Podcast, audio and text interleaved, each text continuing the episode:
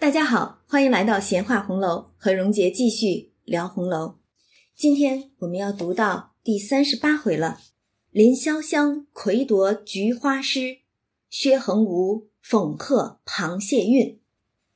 那上一回我们说到，由探春起兴，大家一起结了一个海棠诗社。那湘云第一天开设的时候，她不在，已经回家去了。但是，一听说这边起了诗社要作诗，就巴巴的赶了过来。当然，宝玉也是急得不得了，力逼着老太太赶紧派人去把湘云接了来。所以，一众姐妹兄弟又汇聚在大观园当中。这一段时光可以说是他们最开怀、逍遥的一段时光了。大家诗喝畅咏，在大观园这个太虚幻境当中。去品味他们人生当中最美好的一段时光。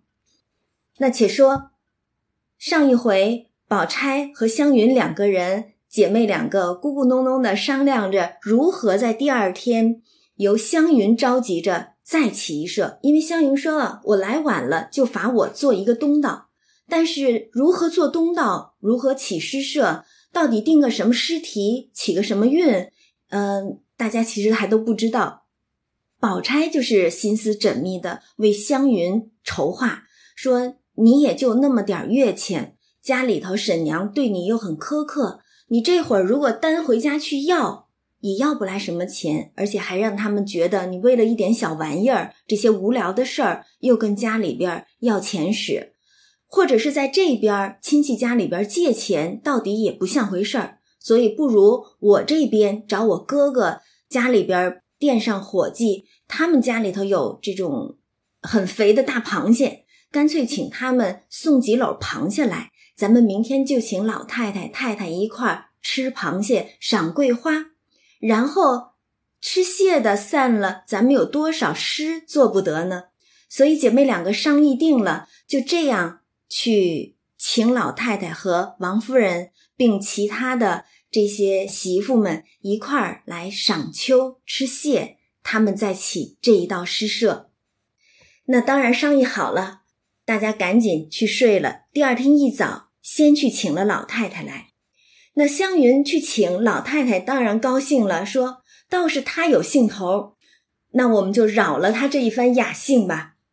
其实啊，这事儿是很有意思的。湘云在贾府其实是个客人，对吧？但是他偏要以客人的身份做东道来请主人家赏秋，而且还是在主人家的园子里头。那老太太他们也自然是大家的风气哈，并没有因此而这个很小家子气的去责怪湘云。哎呀，你怎么还作为客人还来请我们呢？这多不好意思，并没有，反倒是很开心的说：“那我们就去扰他这个雅兴。”等到中午。过了午饭之后，果然王夫人、凤姐儿并薛姨妈一众拥着老太太就进到园子里来了。老太太就先问说：“到哪一处去摆这个宴好呢？”王夫人就说了：“凭老太太爱在哪一处都好。”凤姐儿却说：“藕香榭已经摆下了，山坡底下两棵桂花开得好，河里的水又碧清。”坐在河当中亭子上，岂不敞亮？看着水，眼都清亮了。贾母听了，当然是赞，这话说的很是。其实这一番对话，我们细去琢磨的话，会发现老太太更为欣赏的是凤姐儿的办事能力。在办事上，王夫人其实比凤姐儿啊，还真是远远不如了。而且她那话说出来，凭老太太爱在哪一处吧。好像是但凭老太太做主的意思，实则自己是一点儿责任都不担，一点事儿都不做的，对吧？这就好像是你要是在一个公司里边，老板说了，咱们这个项目怎么来操作呀？您回一句，老板全凭您做主。那老板说了，那我还要你做什么呀？你是干事儿的，你应该替我去想到这些呀。就像凤姐儿，实力干将。所以他事事都已经替老太太想在前头了，早就安排好藕香榭摆下宴席了啊。那对于这个呃笑谈啊大观园公司来说的话，当然是像凤姐这样能干的人更得老太太领导的意了，对吧？那这边大家一起往藕香榭来，这个藕香榭的地理位置得天独厚，它是盖在池子的中央，四面有窗，左右有回廊，跨水接岸的，在临岸的地方是有曲折的竹子桥衔接的。众人上了竹桥，凤姐儿忙上来搀着老太太，咱还纳闷呢，怎么突然又上来献这个殷勤呢？你听凤姐说了，老祖宗只管迈大步走，不相干的。这竹子桥规矩就是咯吱咯吱的。原来是走在竹子桥之上，这个声听着有点吓人，咯吱咯吱的，别是不安稳，这个不稳妥吧？原来规矩就是要咯吱咯吱，听着这个响过桥的。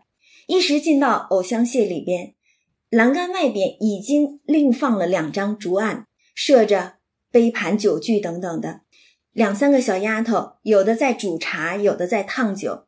贾母当然高兴，喜的就问：“这茶想得到，地方东西都干净。”湘云就笑了，说：“这都是宝姐姐帮我预备的。”贾母当然要赞宝钗，我就说这个孩子细致，凡事都想得妥当。一面说，一面又看见藕香榭的柱子上挂着黑漆嵌棒的。一个对联儿，命人来念，湘云就念道：“芙蓉影破归兰桨，灵藕香深写竹桥。”实际上是对藕香榭周围的景色的一番描摹了。但是这个对子呢，乍一看的时候，“芙蓉影破归兰桨”一下子就会让人想起一首很著名的王维的诗，其中一句“竹喧归浣女，莲动下渔舟”。听起来是不是很有点像这副对联的意思呢？而且这副对联的下半句还正贴上了藕香榭的名字“灵藕香深写竹桥”，而且还把那个刚才咯吱咯吱的 那个小竹桥都给写了进来，是非常应景的一副对联儿。老太太一听人念了，又抬头看这藕香榭的匾额，然后回头就跟薛姨妈并众人说：“我先前小的时候啊。”家里也有这么一个亭子，叫做什么枕霞阁。我那时也就像她们姐妹们这么大的年纪，姐妹们一起天天的一块玩耍。这一说起来，就好像是描写了老太太小时候还是少女时期的一番旧情了。那庚辰本的夹批就说了。看他忽然用贾母术语，闲闲又补出此书之前，似已有一部十二钗一般，令人摇曳，不能一见。余则将欲补出枕霞阁十二钗来，岂不又添一部新书？确实如此。红尘一世，每个人的一生其实都是一本书。不知这个枕霞阁十二钗又有着怎样令人唏嘘感慨的一番故事哈？咱们且不表。老太太接着说她小时候的旧事，说那一天谁知道我突然失了脚，掉到水里去了，几乎没淹死，好不容易救了上来，到底让那个木钉子把头给碰破了。如今这鬓角上指头顶大的那么一个窝，就是当时。那个痕迹了，众人当时都怕惊了水，又冒了风，再经过惊吓的是吧？都说活不了了，谁知竟好了。嗯，也是好险啊，对吧？一个千金小姐掉到水里去，还碰破了头，谁知竟熬了过来。凤姐就不等别人说，先就笑到了。哎呀，那时候要活不得，如今这么大的福，可叫谁想去呢？可知老祖宗从小的福寿就不小，神差鬼使的碰出那个窝来，是好成福寿的。就好比寿星老儿头上原来也是有个窝的，因为万福万寿盛满了，所以倒凸的高起来了。话还没说完，老太太和众人就都笑软了。这话可真是巴结奉承，赞的老太太心里边去了。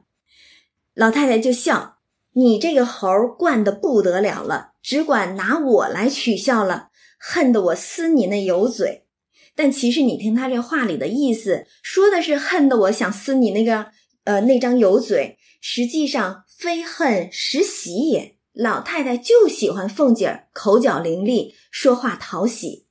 凤姐儿当然要解释一番了。哎呀，这不是吃螃蟹吗？吃螃蟹，螃蟹性冷，吃多了恐积了冷在心里头。讨老祖宗笑一笑，开了心，多吃两个也就不妨了。老太太就笑说：“你这么会说话，明儿叫你日夜跟着我，我倒常笑笑，觉得开心。不许你回家去了。”这话虽是这么说啊，实际上是喜欢的极了，故意这么说给凤姐儿听的。不许回家，天天跟着我。那王夫人就在旁边说了：“老太太因为喜欢他，才惯得他这样，还这么说，他明儿就越发的无礼了。”老太太笑：“我就喜欢他这样，横竖离体不错就罢了，没的倒叫他见神见鬼似的，做什么呢？”你听王夫人的这个话呢，好像是觉得凤姐的言谈举止有些无礼了，怎么竟敢拿老太太、老祖宗来取笑的呢？又说全是老太太你惯的，所以她才这么取笑你。其实这皆因为王夫人自己呀是一个不苟言笑的人，老太太不就说过她吗？说她不大言语的木头似的，所以公婆面前不大显好。实际上，老太太更喜欢是像凤姐这样，看着好像是没大没小的，说话插科打诨的。实则凤姐儿从来没有一次是在老太太跟前儿失了规矩的，她是很守规矩的，只不过故意说话要讨老太太开心罢了。那像凤姐儿这样跟老太太交流，我们冷眼旁观的也觉得更加的生活化，更加的活泼有趣儿。那老太太就意思是说，我可不想你们家里边的这些媳妇啊、姐妹们啊、娘们之间的一家子人相处，偏还见了我就跟见了鬼神似的啊，那么矮板、小心翼翼的，那多没趣儿。家常生活，我可不想这么没趣儿的。但这话呢，其实我们细想一下，王夫人正是像老太太说的木头似的。在公婆面前不显好，那宝钗其实也是故意要迎合着老人们的这个心思，表现的是非常稳重、端庄、大方的那个样子。嗯，全都不似凤姐这般口角伶俐、惯讨老太太开心的这种啊。然后这边大家一边说着话，一边就进了亭子，献了茶，凤姐儿就赶紧忙着张罗着搭桌子、放杯子。一共分了三桌，那上边一桌是老太太带着宝钗、黛玉、宝玉并薛姨妈坐着五个人，然后再一桌呢是王夫人带着湘云、迎春、探春、惜春也是五个人坐了一桌，然后靠门还有一桌是给李纨和凤姐，不过也只是虚设了座位，因为他们两个人都是媳妇儿，所以。皆不敢坐，只在贾母和王夫人的两桌上伺候着。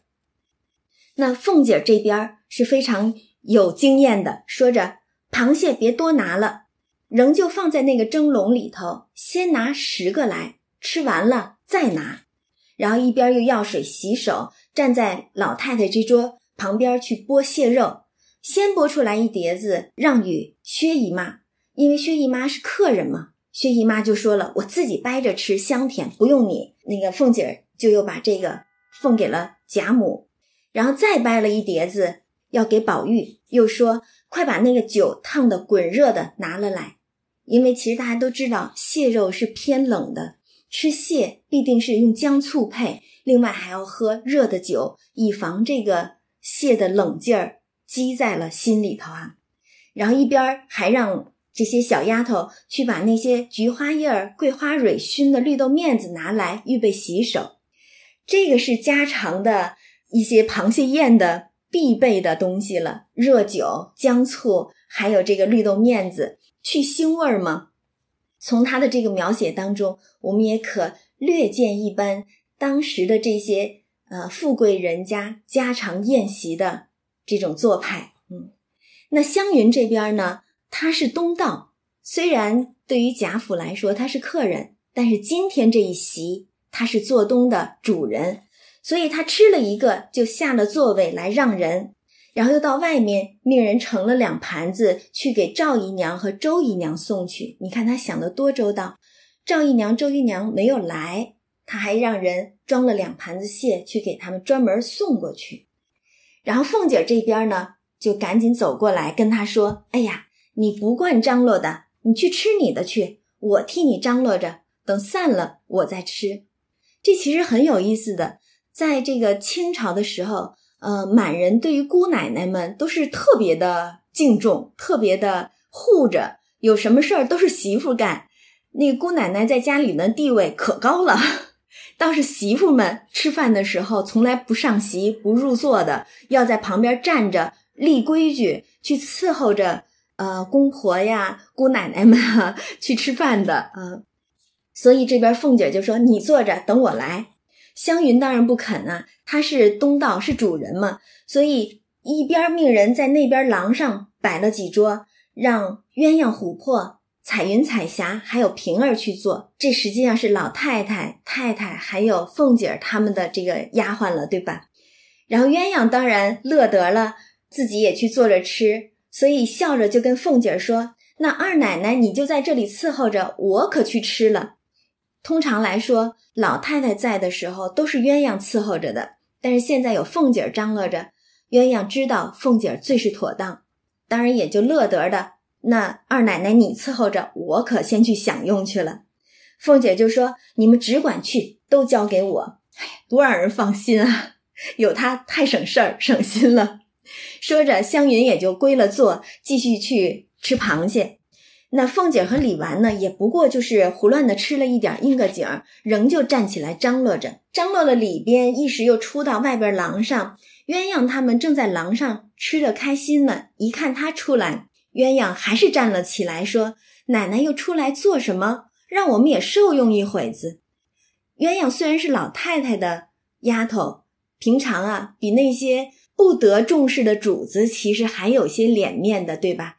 但是到底主仆是有分别的，所以一看凤姐出来，她还是站了起来，说：“你又出来做什么？还不让我们消消停停的受用一会儿？”凤姐就笑说：“鸳鸯小蹄子，你越发坏了！我替你当差呢，你倒不领情，还抱怨我。赶快给我斟盅酒来，让我喝。”这边鸳鸯赶忙就笑着斟了一盅酒，就送到了凤姐的唇边。凤姐一仰脖，也就喝了。琥珀、彩霞也都上来敬酒，平儿当然是最体贴凤姐的了，早就提了一壳子黄子送了来，然后跟凤姐说：“你先用些这个螃蟹黄子哈。”凤姐说：“多倒些姜醋。”哎，这也是会吃的人，加了姜醋才香甜。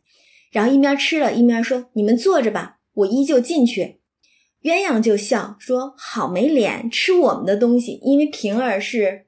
把他们这桌上的螃蟹踢了这个黄子给凤姐吃吗？所以鸳鸯就取笑凤姐来着。凤姐当然不甘鸳鸯的取笑啊，立刻就怼回去：“你和我作怪，你知道你连二爷爱上你了，要和老太太讨了你做小老婆呢。”鸳鸯一听这话就啐他说：“这也是你做奶奶说得出的话？看我不拿这个新手抹你一脸！”说着。就起来，拿着那吃了螃蟹的新手就要去抹凤姐儿，凤姐只得央告说：“好姐姐，你饶我这一遭吧。”然后他们俩这儿闹着呢，琥珀也笑着说：“哎呀，鸳鸯要是去了，平儿还能饶了他？你们看，没吃两个螃蟹，倒喝了一碟子醋呢，他也算不会懒酸的了。”平儿这好好的吃着螃蟹，怎么就料想到这话头就带到他的身上去呢？说他会拈酸吃醋似的，然后正好他手里边掰了个满黄的螃蟹，听琥珀这么奚落他，就拿着螃蟹照琥珀的脸上就抹，嘴里还笑着骂他说：“我把你这嚼舌根的小蹄子！”结果琥珀往旁边一躲，平儿这一莽撞，这个劲儿往上一冲。恰好的就抹到了凤姐儿的脸上去了。凤姐这边本来是和鸳鸯说话笑闹着呢，不妨就吓了一跳，哎呦了一声，大家就全都掌不住，哈哈的笑起来。凤姐都禁不住笑着骂他死娼妇，吃离了眼了，混魔你娘的！平儿赶紧跑过来给他擦了，亲自去端水要给他洗。鸳鸯就说：“阿弥陀佛，这也是报应了。”你看他们现在拿着鸳鸯的这个亲事在这说说笑笑的，但是谁料想到未来鸳鸯的这个亲事真的就成了一件大事儿了呢？呃，读过《红楼梦》的朋友应该都知道，后面几回里边马上就会有假设要求娶鸳鸯，让鸳鸯给他做小老婆的那一档子事儿了，对吧？而且在那会儿的时候，因为鸳鸯不同意嘛，所以假设不甘心，就说鸳鸯必定是嫌我老了，他心里就爱那年轻的，肯定是宝玉，要么就是贾琏儿。所以你看，现在大家是说说笑笑的，不过是一些玩笑话，谁爱上你了，要讨你做小老婆的，谁成想后面真的就在这样的事情上起了这样一段风波，而这一段风波其实也就把鸳鸯。好好一个女儿的青春婚姻就此葬送了，那这是后话，咱们先按下不表哈。那贾母他们那边听着这边嘻嘻哈哈的笑成一片的，就一叠声的问：“这是见了什么了？乐成这样？告诉我们，我们也笑一笑。”那鸳鸯这边就高声笑着回道：“二奶奶来抢螃蟹吃，平儿恼了，抹了他主子一脸的螃蟹黄子。”这边主子奴才打架呢，其实哪敢跟老太太说是因为凤姐拿鸳鸯的这个婚事儿在这取笑呢，对吧？所以只是混说凤姐和平儿主子奴才在这蒸螃蟹打架呢。然后老太太王夫人他们听了也都笑，老太太就说了：“哎呀，你们看她凤姐儿可怜劲儿的。”把那些腿子呀、什么呃旗子啊那些的东西也给他点吃就得了，这也是老太太乐了，喜欢了，拿凤姐取笑呢。鸳鸯他们这边笑着就答应了，故意高声的就说：“这满桌的螃蟹腿子，二奶奶只管吃就是了。”凤姐也没辙，洗了脸，又走过来伺候着老太太他们吃了一回，大家各自都吃得很尽兴啊。但是独有黛玉不敢多吃，因为我们说了，自打宝玉和黛玉二人读了《西厢记》之后，其实黛玉的那个病好像就是一天重似一天似的。只不过书中现在并没有实写出来，总会有一点点痕迹，旁敲侧击的会带出来一点儿。那这会儿又是这样了，说黛玉弱，不敢多吃。只吃了一点那个蟹钳子里边的大螯里边那个肉就罢了。那贾母这边吃的尽兴了，一会儿不吃了，大家也就逐渐散开。洗了手，有看花的、玩水的、看鱼的。老太太这边呢，本来是很高兴，但是王夫人一看大家吃的也差不多了，就跟贾母说：“这里风太大了，刚才又吃了螃蟹。”老太太不如还是回房里边去歇一歇吧。若高兴，明天再来逛。那老太太一听就笑：“正是呢，我其实啊是怕你们高兴，我走了扫你们的兴。既这么说，那我们就先回去了。”回过头来又嘱咐湘云说：“别让你宝哥哥、林姐姐吃多了。”又吩咐湘云和宝钗说：“你们两个也别多吃。”那个东西虽好吃，不是什么好的，吃多了肚子疼。你看老太太对这一众孙子孙女实在是疼爱有加了，最喜欢是这些孩子们围绕着她承欢膝下的，个个的都叮嘱到了。宝钗、湘云当然是赶紧答应着，把老太太、王夫人他们送了出去，仍旧回来残席收拾一番，另外开桌。再摆出来果子啊什么的去吃，宝玉就说了：“咱也不用大摆了，且把那个大圆桌子放在当中，酒菜就跟那儿放着，嗯，不必拘束着说谁一定坐在哪一个位子上。有爱吃的就去捡一些东西吃，大家随便坐着，岂不便宜？这竟像是自助餐一般了，是吧？宝玉也真是玩的尽兴了。宝钗就说这话很好，但是湘云就说咱们可以这样，但还有别人呢。你看湘云都想到了谁呢？她赶忙命再摆一桌子出来，捡了热螃蟹，请袭人、紫鹃、思琪、世书、入画、莺儿、翠墨一块儿坐了。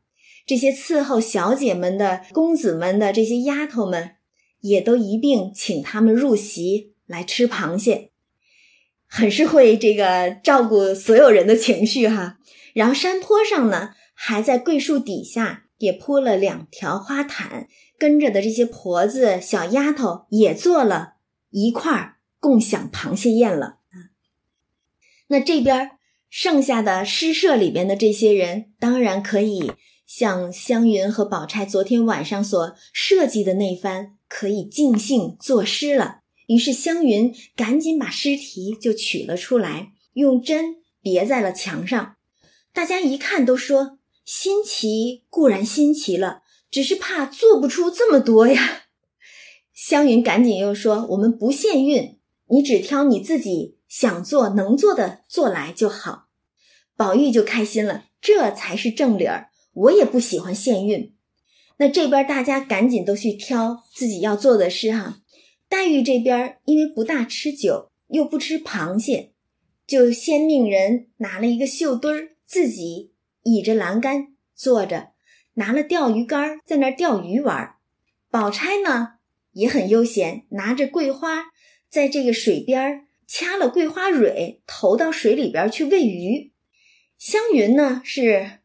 做东闹嘛？出一会儿神儿，又让一回袭人，又招呼山坡下众婆子丫头们放量的吃。那探春、李纨、惜春呢，很安静，坐在垂柳荫当中，看着那个鸟儿飞。迎春呢，独自在花荫底下拿了花针穿茉莉花，各有各的玩耍之处。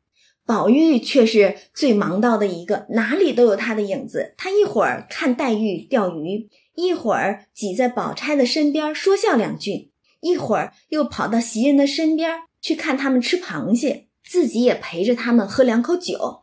那袭人当然是赶紧又剥了一壳子蟹肉给他吃了。然后这边大家玩了一会儿，想了一会儿，都拟定了自己要做哪一首诗了。然后就跑到这个墙边来，去勾选自己要做的那首诗。宝钗是先把第一个一局勾下了，底下缀了一个横字，是他的别号横无君的第一个字嘛，所以这一个横字让大家知道这一首我已经选定了。那别人当然就不要去选了。宝玉赶紧就拦着宝钗说：“好姐姐，第二个。”我已经有四句了，你就让我做吧。宝钗当然笑了，说：“我好容易有了一首，你就忙成这样。”然后黛玉这边呢，她因为吃了一点螃蟹肉，觉得心口微微的疼，就要了一口热热的烧酒来吃。宝玉就赶紧给她倒了那个合欢花浸的酒，烫着给她喝了一口。那黛玉这边也接过笔。把第八个问局勾了，第十一个菊梦也勾上，缀了一个潇字，潇湘妃子的第一个字吗？探春走过来一看，说：“哎，怎么没有人做簪菊这一首呢？那我就做这一首吧。”然后还提醒着宝玉说：“刚才可是说了，不许带出闺阁字样来，你可留神，因为我们知道，呃，宝玉平常也是经常作诗的。”刚进大观园的时候，他就做过四时集市那样的这个闺阁诗哈，到外边都还是很多人去传颂的。这边呃，探春提醒他不许带出闺阁字来，然后一边说着，一边看湘云也过来，把他要做的是第四、第五首对局、共局两个都挑上了，缀了一个湘字儿，因为这时候湘云还没有起别号呢。所以探春就说了：“你也该起个号。我们这诗社里边都是诗翁了嘛，有别号的。但你用了名字，不像样的。”湘云就笑说：“我们家如今虽有几处轩馆，我又不住着，借了来也没趣儿。那我们知道，湘云在家里边其实是做不得主的，哪由得她去选说哪一处是我能够居住的呢？必定都是她的婶娘早就安排好了，给她一处，捡着随便哪一处给她住了罢了。那宝钗就给他打圆场，说：“方才老太太说了，你们家也有这么一个水亭，叫枕霞阁，难道不是你的吗？不如你就成了老太太的这个枕霞阁。”假作是你的轩馆，那现在虽然可能这个枕霞阁都不一定还在不在，到底你也算是旧主人吗？所以湘云就说：“那我不然就用枕霞旧友这样的一个名号来。”大家都说好，那宝玉就不等湘云自己动手，把这个香字儿就给抹了，换了一个霞字，然后也就顿饭的功夫，个个都是劫财呀。一顿饭的功夫，十二首诗全都做出来了。而且你想啊，他们每个人应该都做了不止一首的，赶紧大家各自腾了出来，都交与迎春，另拿了一张雪浪笺过来一并誊录，底下都是谁做的诗，缀上这个人的名号。那李纨等从头一看，一共十二首，黛玉、湘云。各做了三首，宝钗、宝玉、探春各做了两首，一共下来是十二首。我们且一首一首的来看一下。那第一首是一局，作者是宝钗、横无君。我们还是像往常读诗一样，先把诗的诗稿读出来，然后我们用白话文把它的诗意解一番哈。一局，横无君。怅望西风抱闷思，了红尾白断肠时。空离旧浦秋无际，瘦月清霜梦有之。念念心随归雁远，寥寥坐听晚针痴。谁怜我为黄花病？未与重阳会有期。那他诗的意思呢？写的就是满怀惆怅，迎着西风，心中多少愁闷的心思。了红尾白之时，菊花却尚未开放，思之令人断肠。篱边空荡，旧时园圃之中，还不见秋日痕迹。受月清霜，唯梦中相见吧。心中无限的思念，随着归雁飞远。寂寥枯坐之时，听着傍晚家家户户的捣衣声，竟自听得吃住了。有谁能联系我，为苦苦思念黄花而病，安慰我，待到重阳之时，还能再会？有期。那其实宝钗的这一首诗是一局，更是一人。如果我们把它放到未来，宝玉悬崖撒手，宝钗独守空房之时，独自一人独居之时，那可见宝钗必定是无数的闷思，无数的断肠之时，这些愁闷的思绪。这些寂寥的情怀，必定也是宝钗日日都有的心绪了。第二首是访菊，是宝玉怡红公子所作。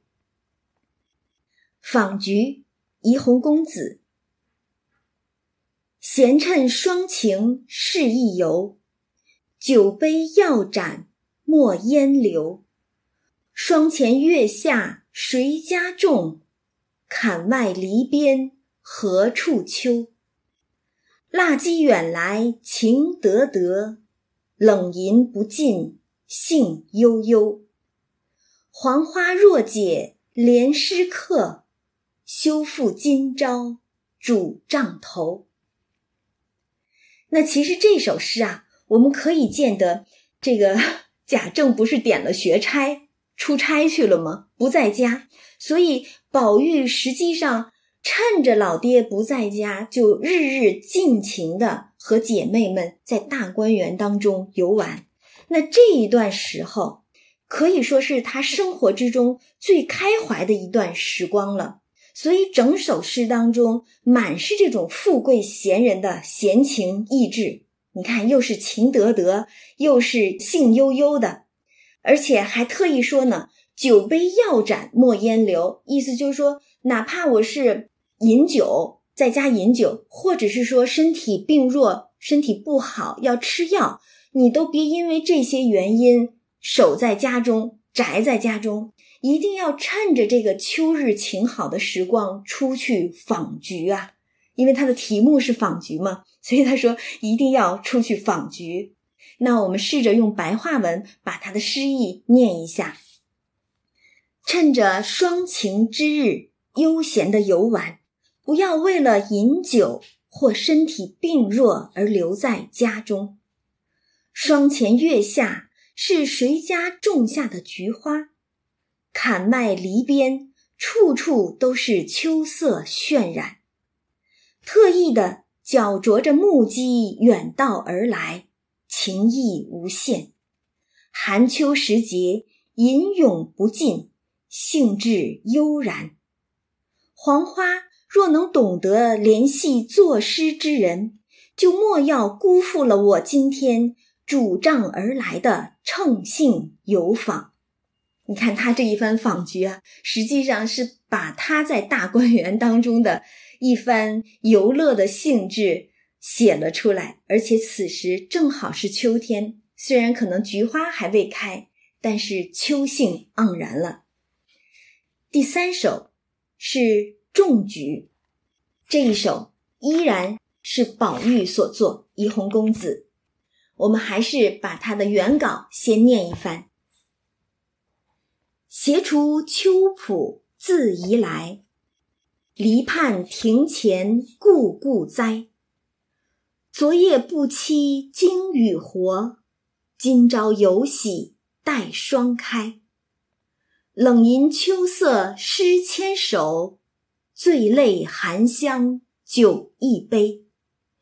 泉盖泥封秦护溪，好之景静绝尘埃。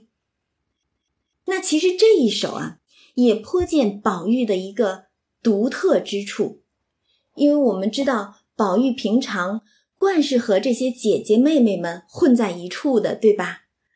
呃，甚至是为了那些丫头作艺当小厮，他都是心甘情愿、乐在其中的。但是我们要知道，就如警幻仙子所说，宝玉是闺阁之友。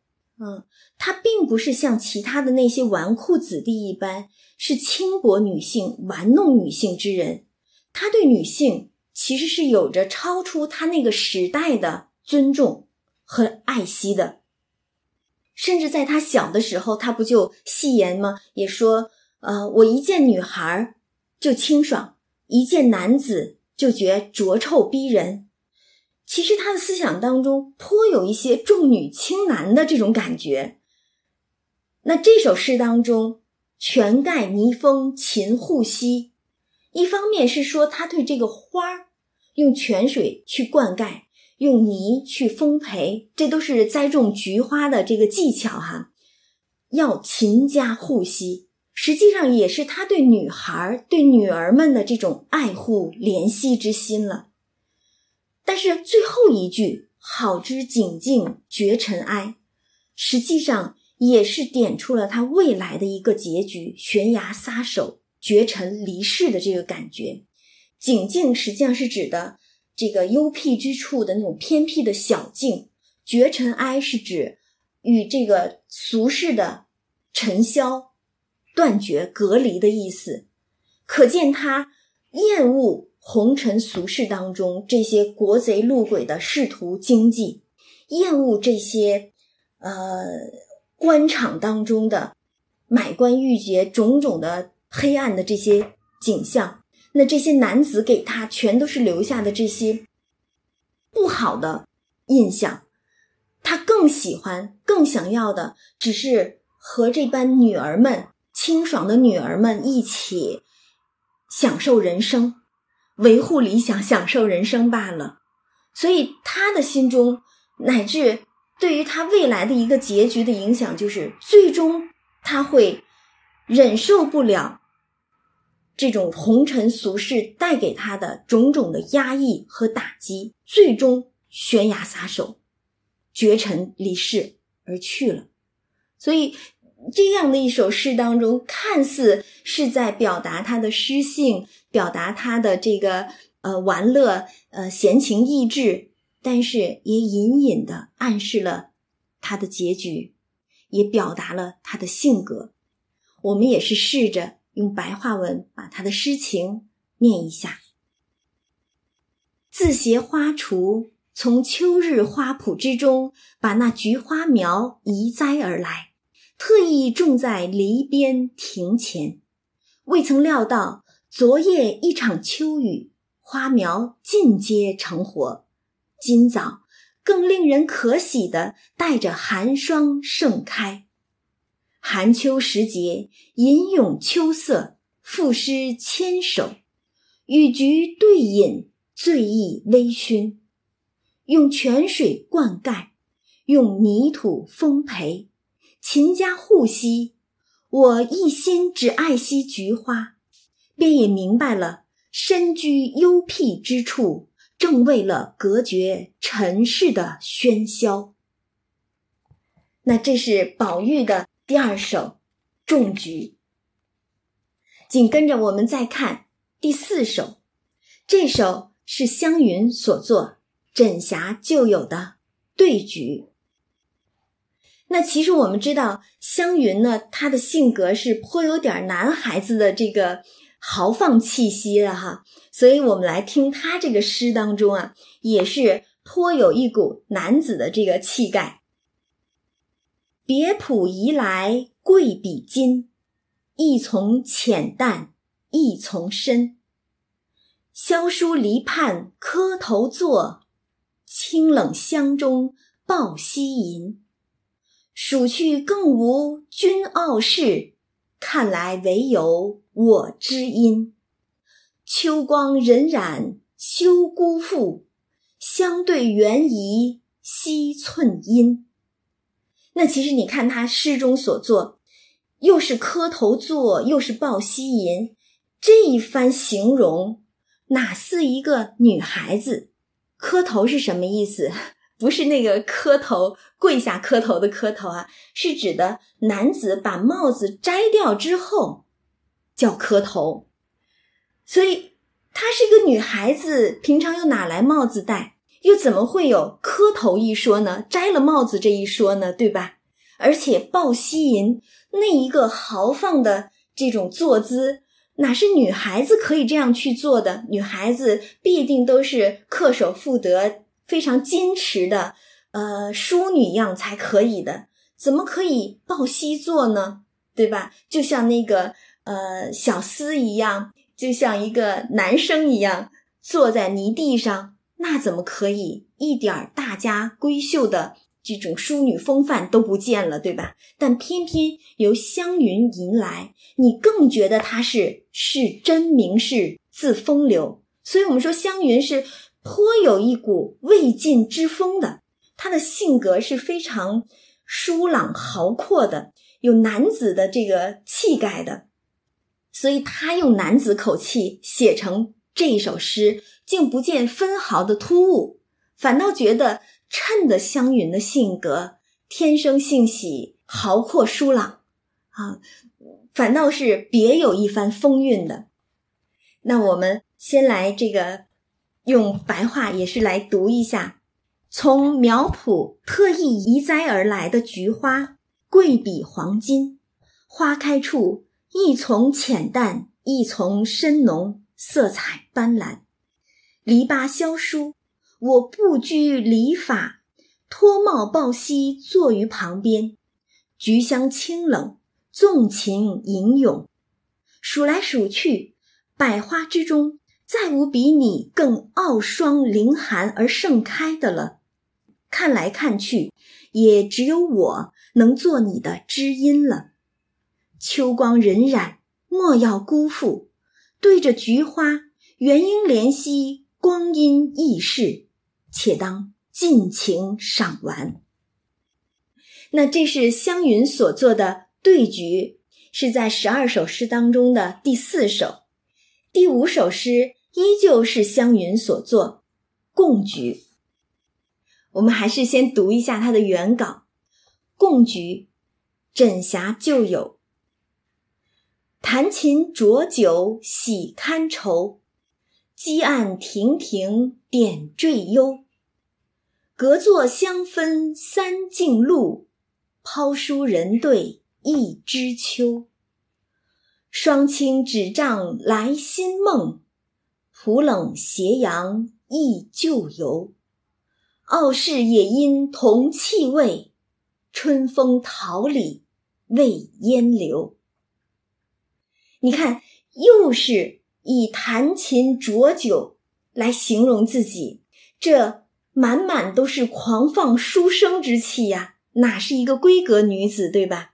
而且这首诗当中和前一首一样，提到了“傲世”一词，也就是在他的诗中两次提到“傲世”，所以“傲世”既可说菊花，亦可比湘云自己。可见湘云虽然像他自己所说的“野移墙角，野移盆”，适应能力超强，对吧？到哪里去，他都怡然自得的。但是他骨子里的那一番傲世之气，其实从未淡去。那他这儿既是说菊花傲世，因为菊花开的最晚，我花开后百花杀，在他之后没有其他的花再开了。那湘云就说了，我说自己竟如这个菊花一般有傲世之气。在纸批里边也曾经说，湘云因自爱而悟，所以湘云的这番傲世必然也和他的命运相关联。呃，之前他是未将儿女之情略萦心上，但是在他的婚事定了之后，白首双星的时候，他也必定是笑对人生，再无这个其他的这个儿女私情了。所以他这一番傲，又和黛玉的那种傲又不大一样了。嗯，那我们也是试着把他的这首诗用白话文念一下哈。共菊，弹琴饮酒，幸喜有菊为伴，花枝亭亭，点缀得积案，更生优雅。一坐之隔。闻到菊花香气，似从三径分得。将书本抛开，我只愿对着瓶中的一枝菊花，将秋色观赏。双菊清雅，帐中睡梦都增馨香。然菊圃冷落，斜阳萧瑟，却令人忆起旧时同游老友。你我意气相投，皆如菊花一般冷香傲世。世上荣华富贵，亦如春风桃李，不能让我们迷恋流连。所以你看，湘云必定也是如他诗中所说的“春风桃李未烟流”，他不会去留恋、迷恋那些世俗的荣华富贵的。因为他把荣华富贵比作春风桃李，但是他从未对此留意。那今天呢，我们就先读这几首诗，因为整个第三十八章几乎都是以诗组成的了。下一回我们将继续读，呃，菊花诗的后面的几首，并三首的螃蟹咏。那今天我们就先到这里，下回再见。